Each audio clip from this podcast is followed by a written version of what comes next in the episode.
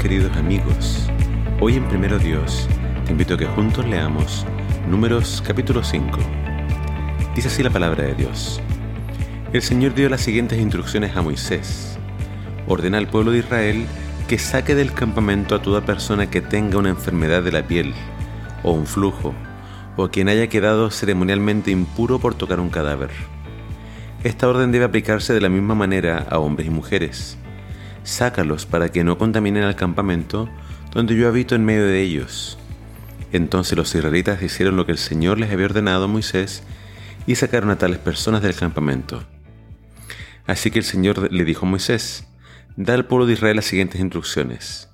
Si alguien del pueblo, sea hombre o mujer, traiciona al Señor al hacerle mal a otra persona, esta persona es culpable. Deberá confesar su pecado restituir completamente el daño hecho más un 20% adicional y darlo a la persona que perjudicó. Pero si la persona perjudicada está muerta y no hay quien sea su pariente cercano para pagarle el daño, el pago le pertenece al Señor y deberá dárselo al sacerdote. Además, el culpable llevará un carnero como sacrificio por el pecado y será purificado y hecho justo ante el Señor. Todas las ofrendas sagradas que los israelitas llevan a un sacerdote le pertenecen a él. Cada sacerdote puede quedarse con todos los donativos sagrados que reciba. El Señor le dijo a Moisés, da al pueblo de Israel las siguientes instrucciones. Supongamos que la esposa de un hombre se descarría y le es infiel a su marido y tiene relaciones sexuales con otro hombre sin que lo sepa su esposo ni nadie más. Ella se contaminó, aunque no hubo testigos, y no fue sorprendida en el acto. Si su esposo siente celos y sospecha de ella y siente que necesita saber si ella se ha contaminado o no, el esposo debe llevarle al sacerdote. También presentará por ello una ofrenda de dos litros de harinas de cebada. No debe mezclarse con aceite de oliva ni con incienso, porque se trata de una ofrenda de celos para demostrar si ella es o no culpable. Entonces el sacerdote la presentará delante del Señor para que sea juzgada. Pondrá un poco de agua santa en un recipiente de barro y mezclará polvo del piso del tabernáculo. Una vez que el sacerdote haya presentado a la mujer delante del Señor, le desatará el cabello y colocará en las manos de ella la ofrenda de prueba, es decir, la ofrenda de celos, para discernir si las sospechas de su esposo son justificadas. El sacerdote se pondrá frente a ella y sostendrá el recipiente de agua amarga, que trae una maldición para quienes son culpables. Enseguida el sacerdote pondrá a la mujer bajo juramento y dirá, si ningún otro hombre ha tenido relaciones sexuales contigo, y no te has descarreado ni te has contaminado mientras has estado bajo la autoridad de tu esposo, que seas inmune a los efectos de esta agua amarga que trae maldición. Pero si te has descarreado siendo infiel a tu marido, y te has contaminado teniendo relaciones sexuales con otro hombre, en este momento el sacerdote pondrá a la mujer bajo juramento al decir que el pueblo sepa que la maldición del Señor cayó sobre ti cuando Él te haga estéril al causar que tu útero se encoja y tu abdomen se hinche. Ahora, que esta agua que trae la maldición entre en tu cuerpo y cause que tu abdomen se hinche y tu útero se encoja. A la mujer se le exigirá, se le exigirá decir, sí, que así sea. Entonces el sacerdote escribirá estas maldiciones en un trozo de cuero y luego las lavará para que caigan dentro del agua amarga.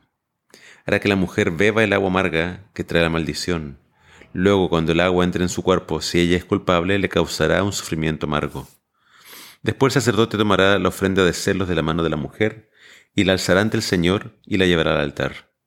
Tomará un puñado de harina como porción simbólica, la quemará en el altar y le exigirá a la mujer que beba el agua. Si ella se ha contaminado siendo infiel a su marido, el agua que trae maldición le producirá un sufrimiento amargo.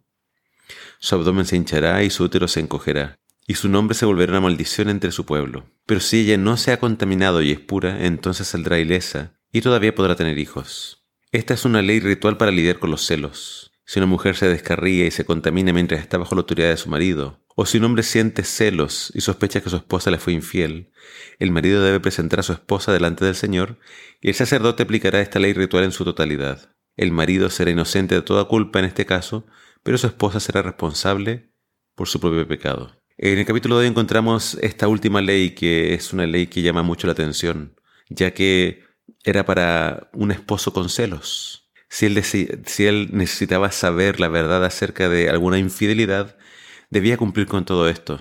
Debía llevar a su esposa al templo y en el templo se le daba esta agua amarga. Si la mujer era inocente, no pasaba nada, pero si era culpable, dice que entonces su vientre se hinchaba, se encogía su útero y ella quedaba estéril. Eh, no hay registros de que alguien jamás haya eh, hecho esto, pero estaba entonces, digamos, la estipulación de esta ley que más que nada tenía como principio proteger a las mujeres de hombres celosos. Eh, obviamente si es que la mujer era inocente, el hombre quedaba como una persona con celos, quedaba en ridículo delante de la congregación. Eh, esto entonces era para, para, proteger a las mujeres, pero en caso de que hubieran sospechas reales o hubiera entonces un hombre que tuviera un fuerte indicio de que esto haya acontecido, esta ley entonces era para obviamente producir escarnio entre la comunidad de Israel.